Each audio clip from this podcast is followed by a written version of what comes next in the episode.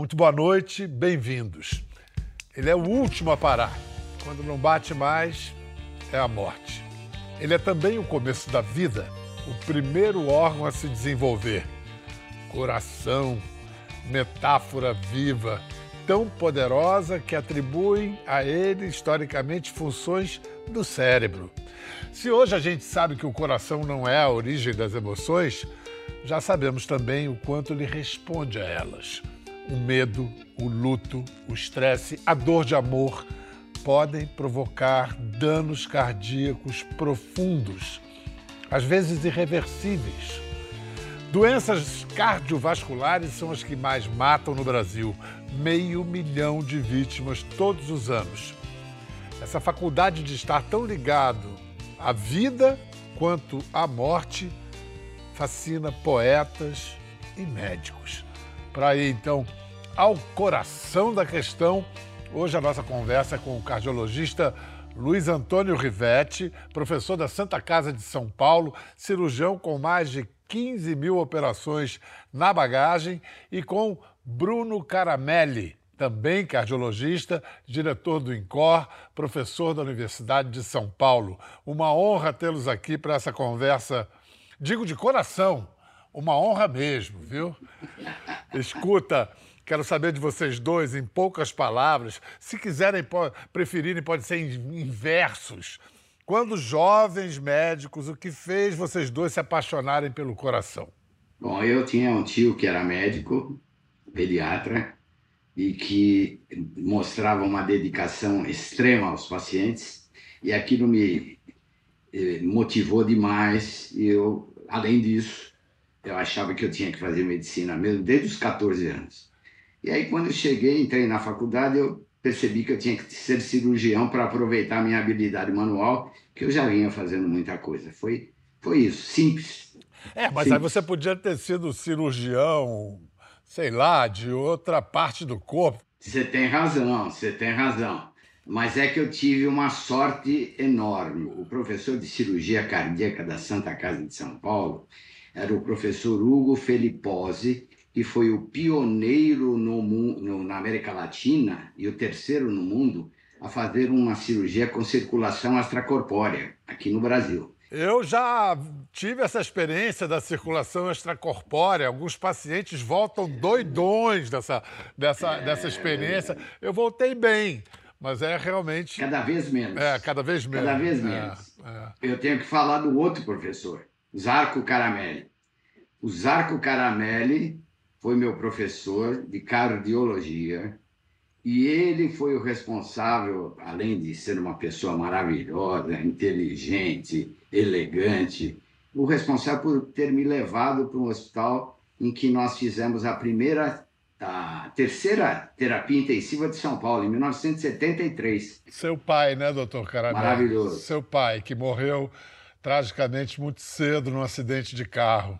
Vamos dedicar a ele esse, esse programa. É, vi que você já começou, já começamos mexendo com o seu coração, né, doutor Caramelo? Você pediu, Bial, para a gente usar a poesia, então eu posso dizer que estava escrito nas estrelas, como diz a música, como dizem os versos.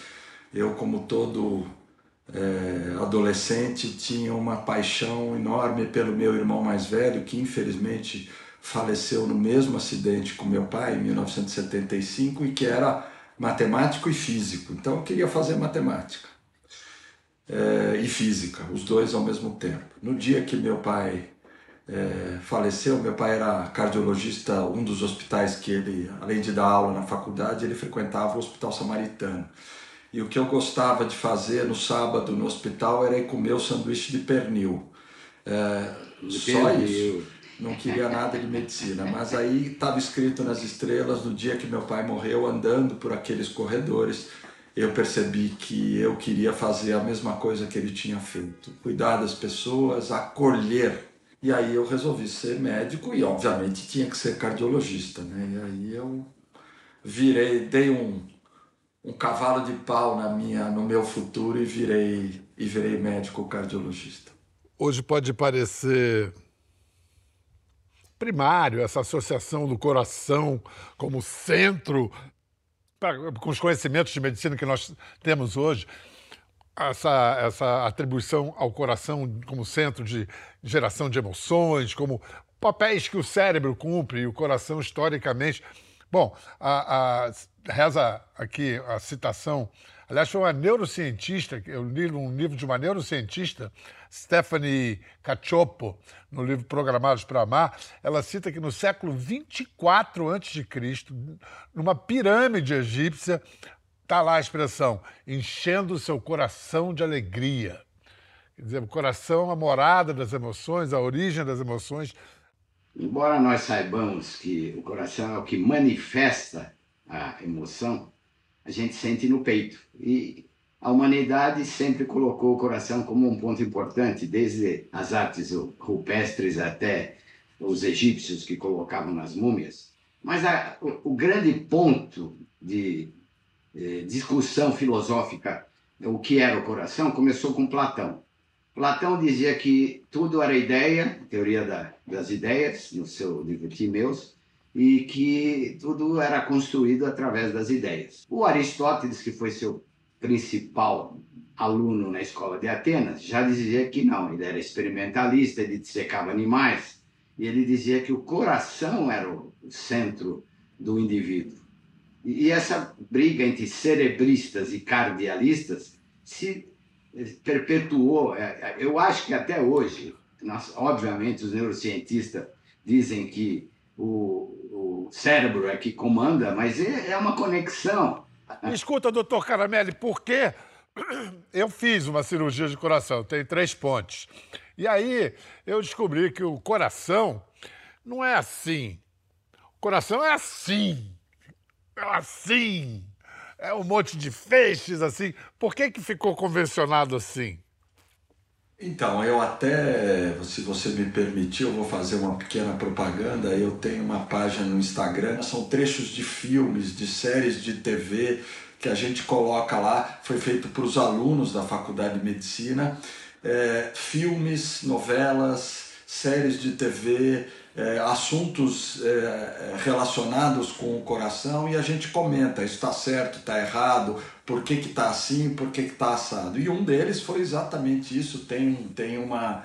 É, mostra uma aula de um professor da, na, do Museu de Londres, onde ele explica toda a história, desde que começa, que é isso que o, o professor Rivetti até mencionou, já nos egípcios, depois essa forma é, do coração anatômico feito por Leonardo da Vinci, mas é, curiosamente tem uma estatueta que aparece no filme que é o coração com essa forma do Valentine e que meus alunos é, tiram sarro de mim porque eu nunca consigo fazer a forma aquilo. Acho que já deu para ver por que eu não fui ser cirurgião. Minha habilidade manual é zero, eu sou clínico. Então, alguma coisa assim, talvez, o coração. É...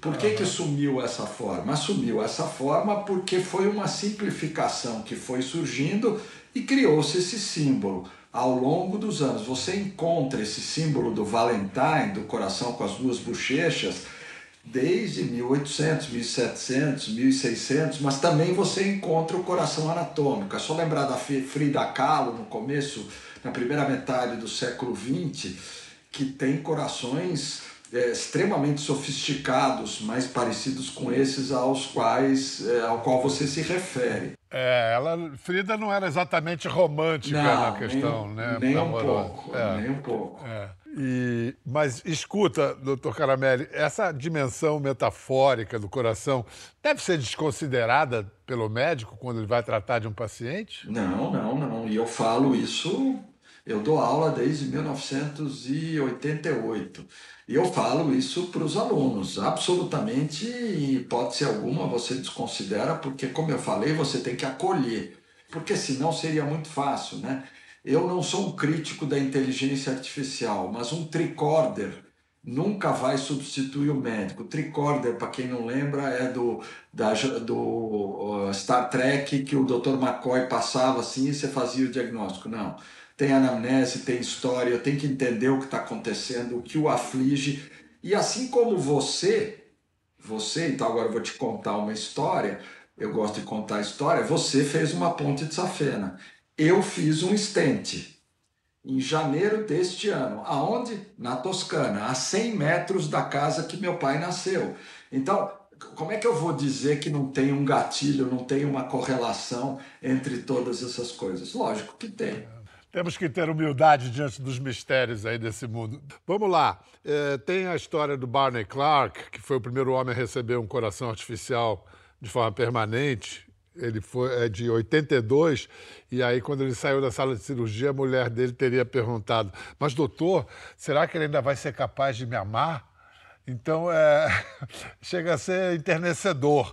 Eu vou dar dois exemplos agora do poder simbólico de um transplante. Primeiro, no jornalismo, uma matéria que eu fiz assumindo o coração na primeira pessoa, 1996, no Fantástico.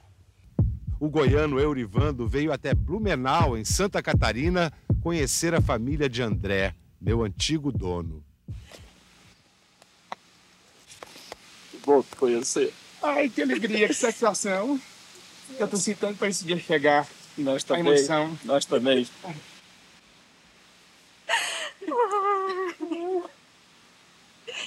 Que esse. Ai, que alegria. Eurivando e os pais de André, seu Beto Simão e Dona Nina, eram perfeitos desconhecidos, mas por causa deste coração, tiveram intimidade à primeira vista. Essa era a única coisa que, tava, que me deixava assim apreensivo. O que é que eu ia sentir quando eu te abraçasse? E o que, que e... o senhor sentiu? Ah, como se fosse o André como se fosse o André, verdade mesmo. Se eu tinha alguma, algum pesar, assim, alguma coisa ainda da saudades do André, essa saudade hoje está preenchida olhando para o Vando, vendo ele feliz, tranquilo. Eurivando se despede dos pais deste coração. Dona Nina não resiste e quer ouvir o meu pulsar. Seu Beto também. Vai dizer que é só um músculo? Não é. Não dá, né? Emocionante. É, você já viveu situações assim, semelhantes? Ah, a gente, tivemos, já tivemos sim. E não só quem trocou o coração, quem operou. É. E ele, ele, ele muda, você pode dizer melhor do que nós. É, depois da cirurgia cardíaca, é, ele começa a ter uma circunspecção que faz com que ele se conheça melhor. Essa é a verdade. É, é, é gratificante para nós, porque sempre é para melhor. Né? Sempre. É Agora vou mostrar um clássico da ficção. Glória Pérez, novela Corpo e Alma. Tarcísio Meira é Diogo, que se desespera com a morte da amante, Betina, vai atrás da mulher que recebeu o coração transplantado, a Paloma, interpretada pela Cristiana Oliveira.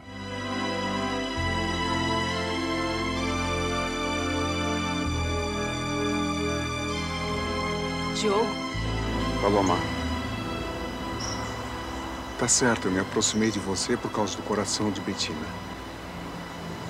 Mas agora. É o meu coração que está me trazendo aqui. Eu amo você, Paloma.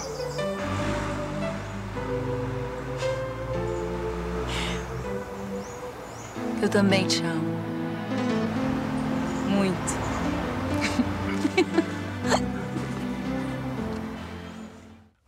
Ai, Tarcisão, deixou o nosso coração um bocado vazio. Eu sei que um dos nossos convidados foi quase um figurante nessa novela, não foi, doutor Caramelli? É, não, não. É, isso foi no Instituto do Coração e eu estava lá já nessa época, assisti parte das filmagens, mas não, figurante não. É, as emoções podem imprimir, como disse há pouco o doutor Rivete, é, ela, ela, elas se expressam no coração e elas podem imprimir marcas físicas no coração. Um coração partido, né? a expressão que fala de uma tristeza tão profunda e que pode ser um risco sério. Vamos ouvir o cardiologista indiano Sandeep Jaurar, que é autor de livros e colaborador do New York Times, ele falando sobre a síndrome do coração partido. Depois eu quero a reação de vocês.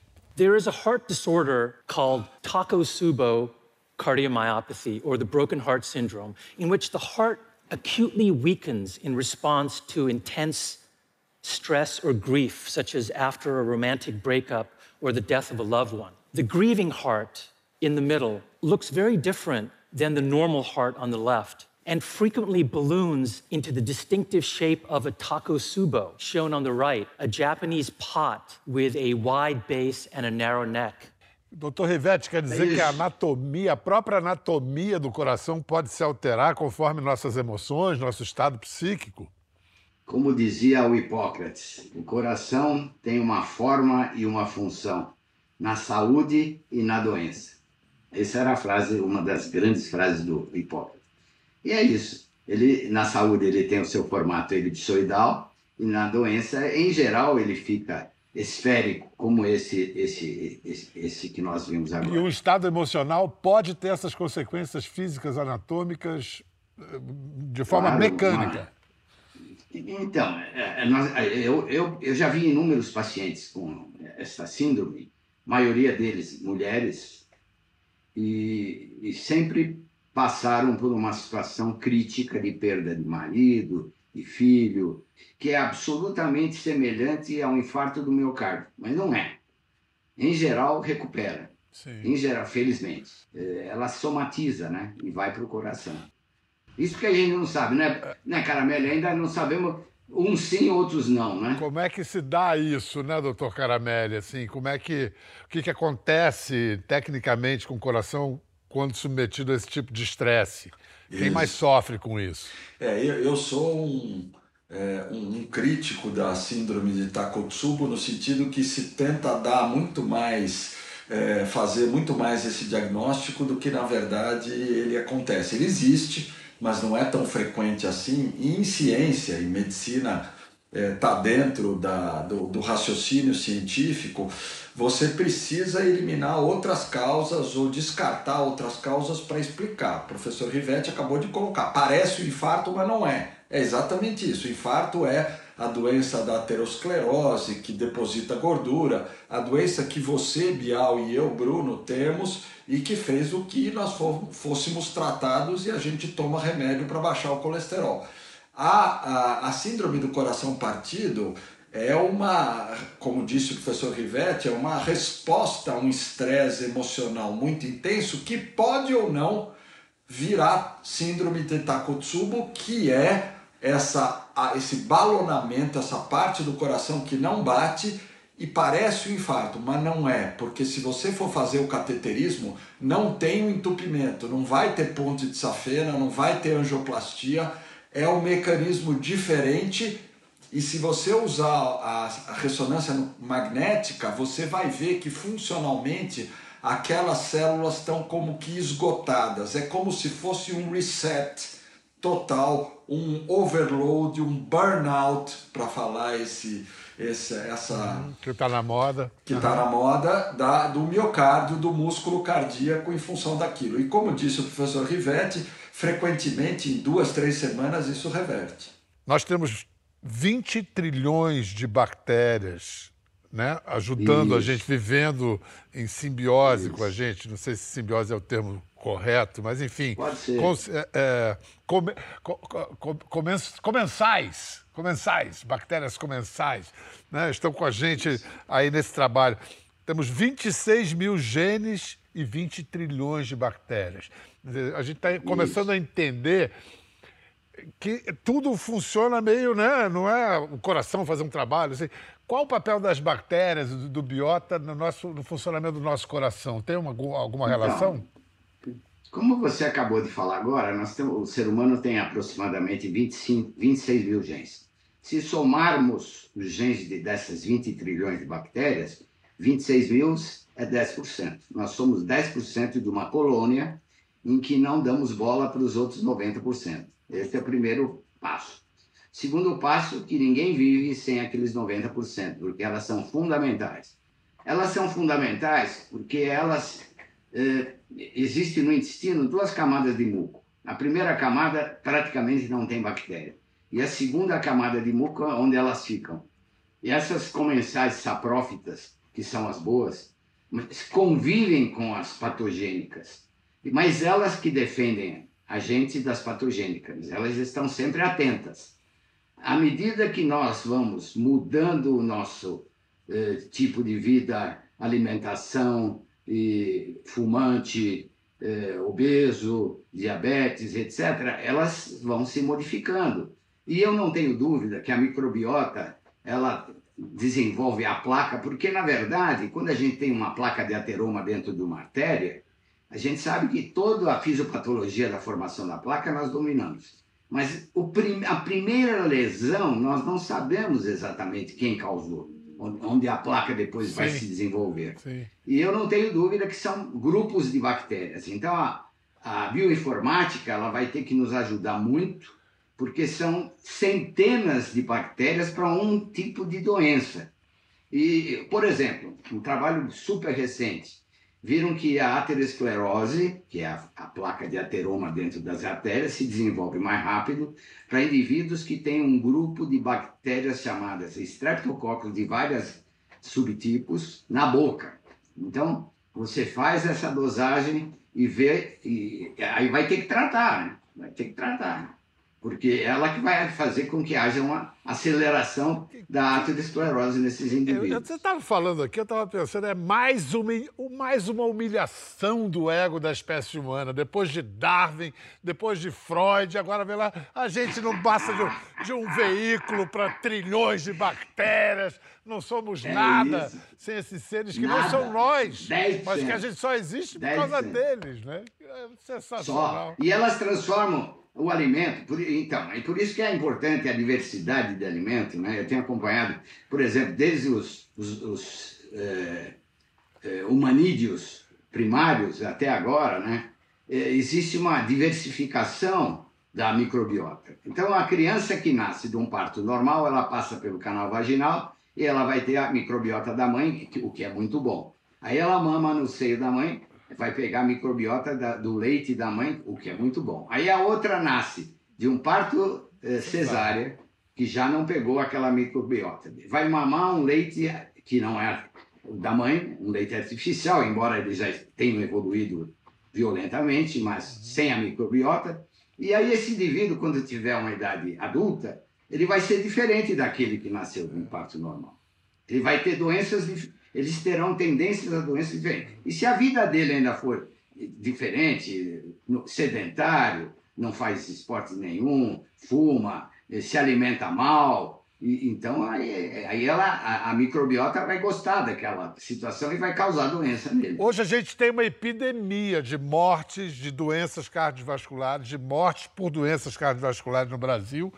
Meio milhão, quase 500 mil mortes por ano e os jovens passando a figurar entre os grupos mais vulneráveis. O que está acontecendo? É, eu. Bom, é, enfim, é, o que está acontecendo?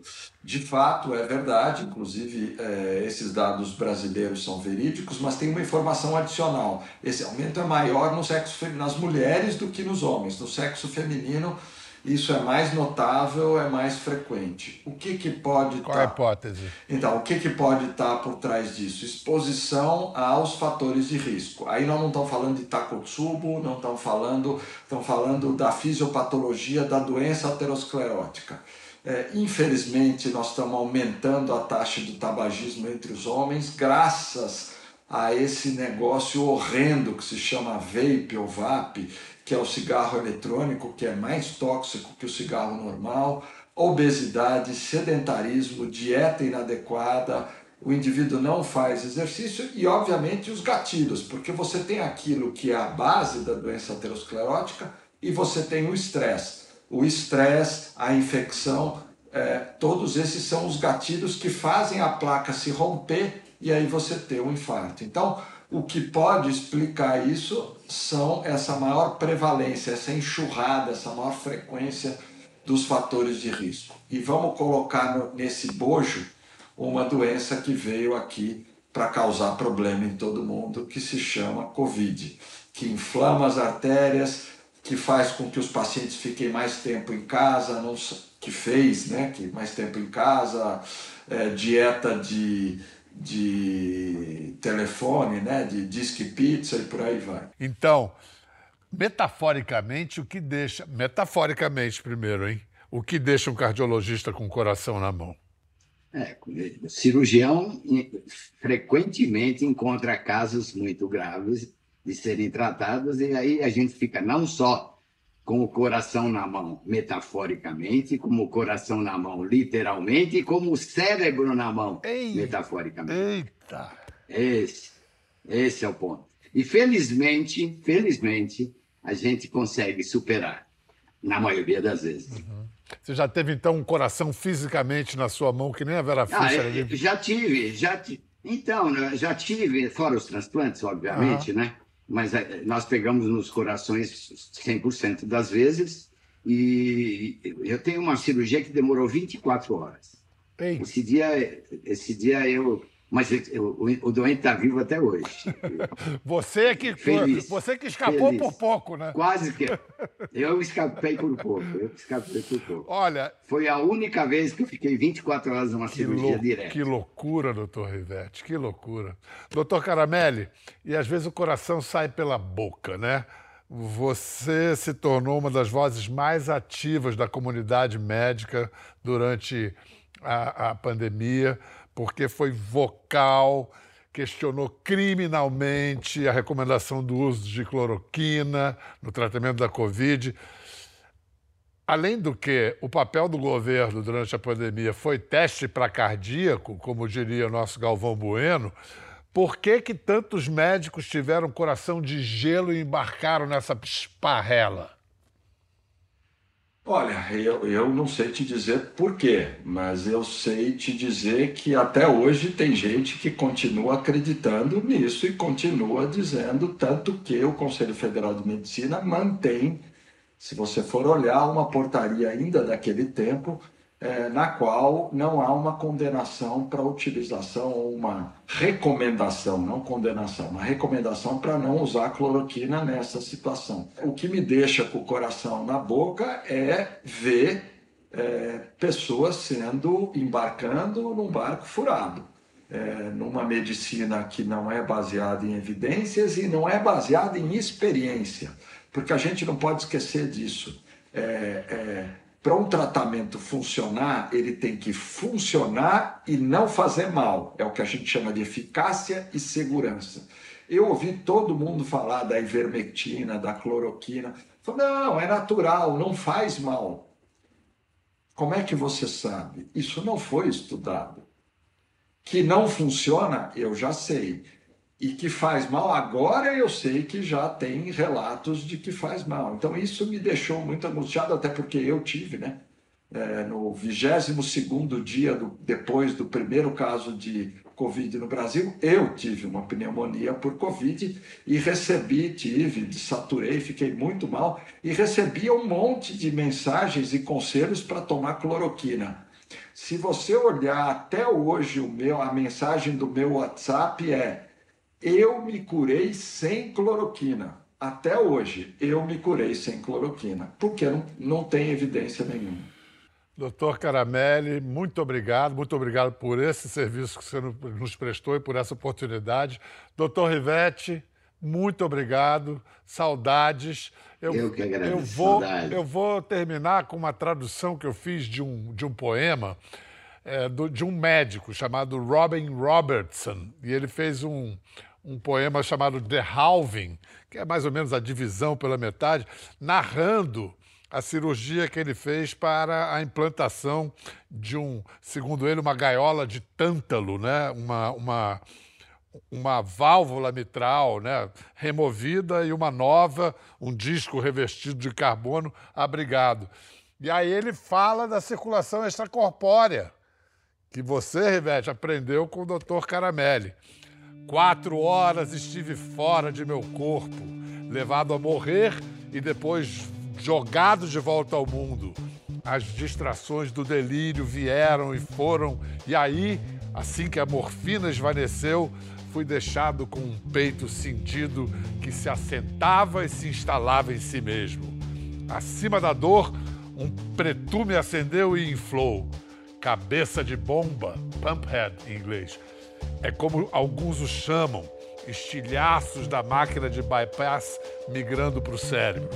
Mas pareceu mais interessante que isso.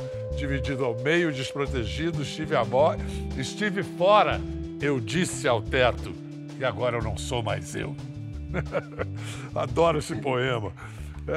Pega uma cirurgia e faz poesia. E vocês pegam poesia e fazem cirurgia, e fazem cura e produzem conhecimento e esperança. Muito obrigado, doutor Caramelli. Obrigado, doutor obrigado. Para você em casa, cuide de todos os seus corações. Quer ver mais? Entre no Globoplay. Até a próxima.